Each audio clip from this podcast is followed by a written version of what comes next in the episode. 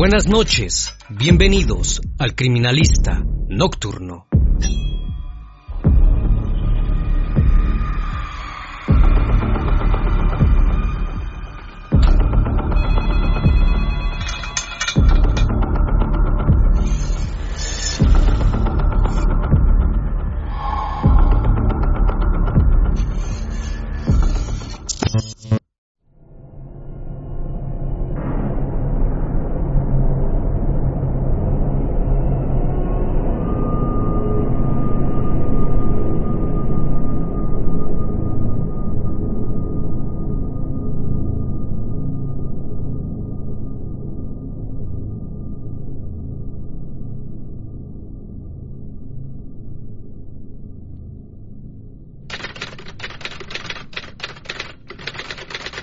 Gente es intimidada todo el tiempo, en la escuela, en el trabajo, incluso en casa, cuando no puedes manejar los lugares a los que vas todos los días y a las personas ahí. Eso te empujará más y más mentalmente. Creo que muchas personas están sufriendo en silencio, intentando una solución drástica que salve su alma del tormento, incluso si las noticias no lo cubren. Quiero ayudar a esta gente.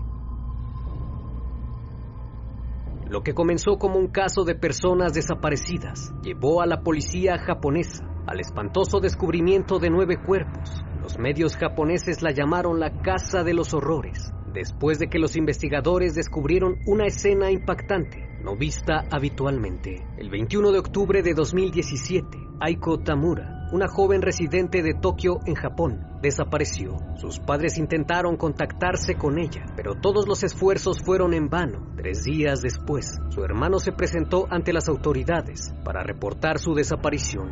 Parte de la investigación, la policía registró la vivienda en busca de algún indicio. Sin embargo, no lograron encontrar nada. Posterior a eso, su hermano miró su cuenta de Twitter y vio que había estado en contacto con alguien que no reconocía. Parecía un mensaje positivo, uno que podría haber ayudado a Aiko, que había estado deprimida luego del fallecimiento de su madre en el mes de junio. Ella tuiteó, estoy buscando a alguien que muera conmigo. El usuario le escribió, moriremos juntos. Al ver esto decidió dar un vistazo a ese perfil que llevaba por nombre, arroba Aginpro o el ahorcado. La foto que usaba en su perfil era un avatar que llevaba una soga y tenía marcas de cuerda en el cuello, además de algunos cortes en las muñecas. Algunas de sus publicaciones decían, quiero ayudar a aquellos que realmente están luchando. No duden en ponerse en contacto conmigo a través de mensaje directo y algunos otros métodos para terminar con el sufrimiento. El resto de la página, en su mayoría, solo retuiteaba animales y algunas cosas sin mucha importancia. Su hermano comenzó a buscar desesperadamente pistas sobre su paradero y dio aviso a la policía sobre dicho perfil. No tenían una manera fácil de identificar quién estaba detrás de la página anónima, pero revisaron lo que este usuario había publicado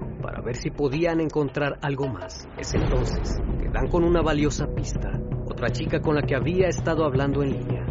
Grupo de investigadores contactó a dicha mujer y resultó que una vez conoció al hombre de este perfil en persona. La policía sabía que era una pista muy importante, pues era la última persona que había hablado con Aiko. Así que le pidieron a la joven organizar un encuentro con el sujeto para poder interrogarlo. Todo esto tendría que ser encubierto para no levantar sospechas y así poder atraparlo, pues ahora figuraba como principal sospechoso. En Halloween, la chica acordó encontrarse con este hombre en una estación de tren, mientras la policía observaba a la pareja desde la distancia. En primera instancia, el sujeto se veía tranquilo y muy servicial, y su actitud no parecía levantar ninguna sospecha. Se veía como un individuo común y corriente. Posterior a eso acordaron ir a su apartamento ubicado en la ciudad de Sama, en la prefectura de Kanagawa, en los suburbios de Tokio. Mientras avanzaban los oficiales le seguían el paso hasta llegar al domicilio. Una vez que ambos entraron, la policía acudió rápidamente y tocó la puerta del apartamento. Cuando el sujeto abrió, le preguntaron si sabía dónde estaba Aiko. Inesperadamente, el hombre los miró y le señaló el refrigerador, diciéndoles que estaba al interior. Era el 31 de octubre de 2017, poco más de las 6.30 de la tarde, cuando los oficiales ingresaron. Observaron que a un lado del enfriador había una hielera en el piso. Al abrirla quedaron horrorizados, pues encontraron una cabeza que luego de identificarla resultó ser de Aiko Tamura. Inmediatamente después de esto, el sujeto que responde al nombre de Takahiro Shiraishi fue arrestado y solo minutos después las autoridades descubrieron una escena espeluznante. Al interior del refrigerador se encontraban almacenados algunos restos humanos. Inesperadamente no era solo de una persona como la policía pensaba. Rápidamente solicitaron la presencia de los peritos, quienes al llegar encontraron en otra parte del apartamento fragmentos de cuerpos humanos, almacenados en hieleras y cajas de herramientas cubiertas de arena para gatos, para ocultar el olor que despedían. En total, se recolectaron 240 fragmentos, incluidos brazos y piernas, además de ocho cabezas, una de ellas de un hombre. También encontraron en su casa bandas de plástico, cuerdas, una sierra, un hacha y cuchillos de cocina, tijeras y varias herramientas de carpintería, varias tarjetas bancarias, tarjetas médicas, tarjetas de tren y bolsas de pertenencias de las víctimas. Al hacerse público el hallazgo, los medios de comunicación la llamaron la Casa de los Horrores, después de que los investigadores descubrieran nueve cabezas, junto con una gran cantidad de restos óseos. Sus vecinos en el bloque de apartamentos de dos pisos y doce unidades dijeron que no habían visto ni oído nada extraño, solo se percataron de un fuerte olor a acre, el cual suele ser muy irritante al olfato. Uno de ellos señaló que lo único que le llamó la atención fue que el ventilador del baño de Takahiro estaba encendido en todo momento y había notado que constantemente utilizaba el recolector de basura del vecindario y que hacía frecuentes viajes en diferentes horas. Una vez en la jefatura de policía, Takahiro Shiraishi confesó haber asesinado a una persona en agosto, cuatro en septiembre y cuatro en octubre, principalmente el mismo día en que las conoció. Luego les dijo que hizo algunos trabajos en los cuerpos para encubrir sus crímenes. Sus principales motivaciones para cometer hechos delictivos eran el dinero y lo íntimo. Declaró que al principio fue difícil, pero no sabía qué hacer con su primera víctima. Le tomó tres días deshacerse del primer cuerpo, pero después de eso pudo lidiar con ellos en un solo día. Todas las víctimas presentaban signos de estrangulamiento. Afirmó que una vez que estaban dentro de su apartamento, no tenían escapatoria. En cuanto se distraían, colocaba una cuerda en su cuello hasta que se desmayaban. Posteriormente, abusaba de ellas. Una vez terminando el acto, las llevaba hasta el baño y ahí procedía a cortarlas, con la intención de destruir pruebas. Pero esto no terminaba aquí. Ahora procedía a limpiar los huesos eliminando la carne, valiéndose de los cuchillos y herramientas disponibles y retirando todos los órganos. Seguido de eso, colocaba los restos en diferentes bolsas de basura y una a una se deshacía de ellas sin levantar la menor sospecha. Mantenía solo los huesos por temor a que lo atraparan, aunque evidentemente estos desprendían un olor a putrefacción. Para mitigar eso, cubrió las partes del cuerpo con arena para gatos para absorber los olores aunque esto no fue suficiente, pues los vecinos se percataron de un olor desagradable que había en los apartamentos. Los informes forenses indican que Takahiro estranguló a Tamura el día 23 de octubre. Como aún estaba con vida, colgó su cuerpo hasta asesinarla. Takahiro Shiraishi nació el 9 de octubre de 1990 en la ciudad de Sama, en Japón. Creció junto a sus padres y su hermana menor, era un chico tranquilo y discreto, que asistía como cualquier otro niño de su edad a la escuela de la ciudad.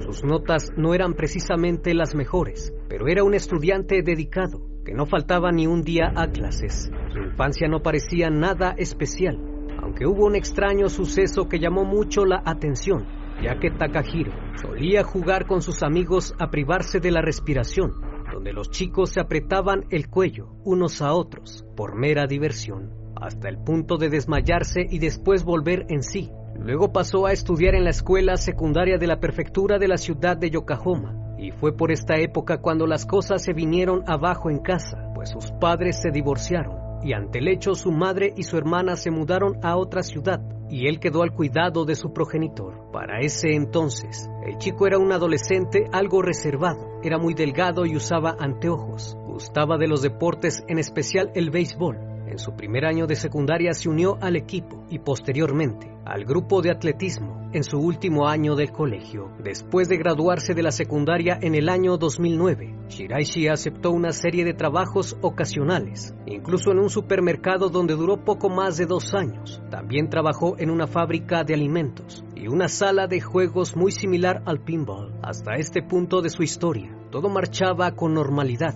Era un hombre muy amable y educado, de la noche a la mañana todo cambió y empezó a reclutar mujeres para que ofrecieran sus servicios íntimos a los hombres, aunque esto no salió como esperaba, pues en febrero de 2017 fue arrestado por esta razón, pero fue liberado luego de pagar una fianza. Shiraishi quería vivir una vida libre y fácil, pero su padre no dejaba de molestarlo para que encontrara trabajo Incluso le había dicho a su progenitor que sentía que la vida no tenía sentido. Takahiro era cercano a su padre, trabajaba en un taller de diseño automotriz. El joven ayudaba con frecuencia en el taller y de vez en cuando cenaba y tomaba algo con su padre. En marzo de 2017 abrió una cuenta en Twitter para comenzar a contactar mujeres solitarias y tristes, a quienes consideraba blancos fáciles. De esa manera logró conocer chicas que de alguna manera lograron satisfacer sus retorcidos pensamientos. Ese mismo mes, le dijo a su padre que había conocido al amor de su vida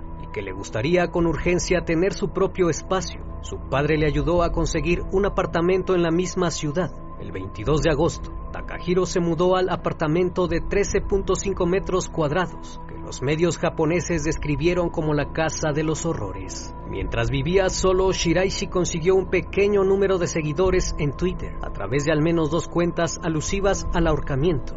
Principio se presentaba a sí mismo como una víctima desesperada que buscaba compañía para su miseria. Decía que quería olvidarse de todo y que quería desaparecer. Esa fue una de sus publicaciones hecha el 25 de agosto. Días después, comenzó a buscar a sus víctimas. La primera vez que una mujer accedió a reunirse con él para tomar una copa, apareció su novio y se marchó, lo cual lo decepcionó. Sin embargo, días más tarde accedió ir a su casa nuevamente, en donde luego de charlar un rato, la tomó por el cuello con una soga, hasta que la asesinó. Una vez que la vio sin vida no sabía qué hacer, así que para ocultar el cuerpo, decidió cortarlo en pedazos. Le tomó aproximadamente tres días en hacerlo. Posteriormente su novio acudió a su casa y le preguntó sobre el paradero de su novia. En ese momento Shiraishi se vio acorralado, pues sabía que si dejaba ir al joven, acudiría con la policía y ésta lo investigaría. Entonces lo invitó a pasar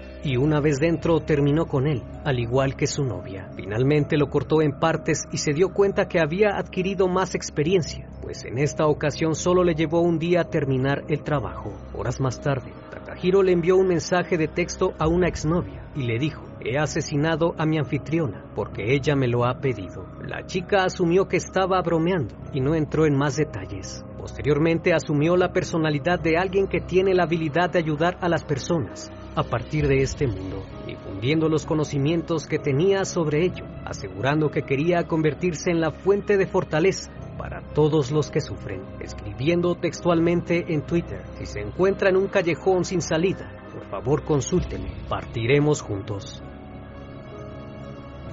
Una vez que lo contactaban y para asegurarse de que sus víctimas no retrocedieran en el último minuto, hacía arreglos para reunirse con ellos en una estación de tren cerca de sus casas y luego viajaban juntos a su apartamento. Dijo que les dio alcohol, tranquilizantes y somníferos para que se relajaran antes de ser agredidos. La necropsia indicó que dos de las cabezas que pudieron ser revisadas mostraban signos de estrangulamiento. Uno tenía huesos del cuello rotos y otro tenía patrones de sangrado típicamente asociados con asfixia. De las nueve víctimas, ocho son mujeres y un hombre. La policía estableció que los asesinatos ocurrieron entre el 22 de agosto y el 30 de octubre de 2017. Sorprendentemente, fueron muchas víctimas para tan poco tiempo. Los fiscales habían solicitado la pena de muerte para Shiraishi, quien se declaró culpable de los crímenes el 1 de octubre de 2020, pero los abogados defensores argumentaron que no debería ser considerado homicidio. En cambio, dijeron que debía ser considerado asesinato con consentimiento, ya que había tenido la aprobación de sus víctimas para perpetrar el acto, basado en los mensajes que le mandaban. Por lo tanto, la pena máxima conllevaba solo siete años en prisión. Sin embargo, los fiscales señalaron que no había forma de que las víctimas aceptaran ser asesinadas, basándose en el testimonio de Shiraishi, quien había dicho que se habían resistido cuando fueron estranguladas. El equipo de defensa argumentó que solo habían sido reflejos condicionales a la asfixia. No obstante, el propio Takahiro dijo que sus víctimas no querían ser asesinadas. Por su parte, los médicos forenses dijeron que en la mayoría de los cuerpos había moretones en la parte posterior de la cabeza de las víctimas, lo que significaba que no hubo consentimiento, sino más bien las agredió para que no se resistieran al crimen. En un intento desesperado por la defensa afirmó que Takahiro posiblemente era mentalmente incompetente o estaba en un estado de capacidad disminuida en el momento de los asesinatos. Debido a esto, el imputado fue sometido a cinco meses de pruebas psiquiátricas antes de que los fiscales lo consideraran penalmente responsable de sus actos. En septiembre de 2018,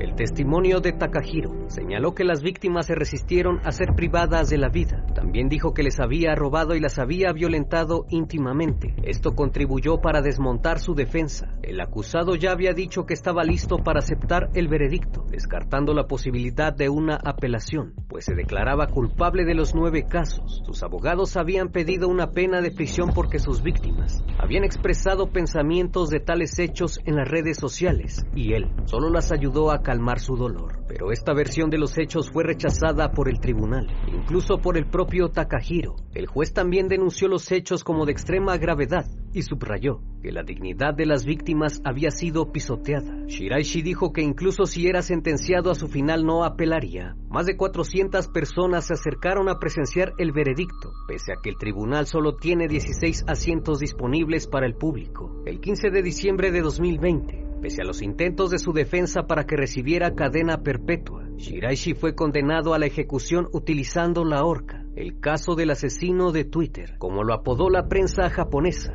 reavivó los debates en Japón sobre el control de las redes sociales, la prevención y el uso de estas. Los asesinatos causaron conmoción en Japón y provocaron un intenso debate sobre los sitios web que fomentan estas conductas y pensamientos. El padre de una de las víctimas le dijo al tribunal que nunca perdonaría a Shiraishi, incluso si fallece, pues cada que ve a una joven de la edad de su hija, la confunde con ella, y ese dolor nunca desaparecerá. Devuélvanmela, gritó. Takahiro Shiraishi ha manifestado actualmente que desea casarse con una chica normal, alguien que pueda ser su compañía, pues desea que lo visite el día que parta al otro mundo. Por lo pronto todavía se desconoce la fecha en la que Shiraishi será ejecutado.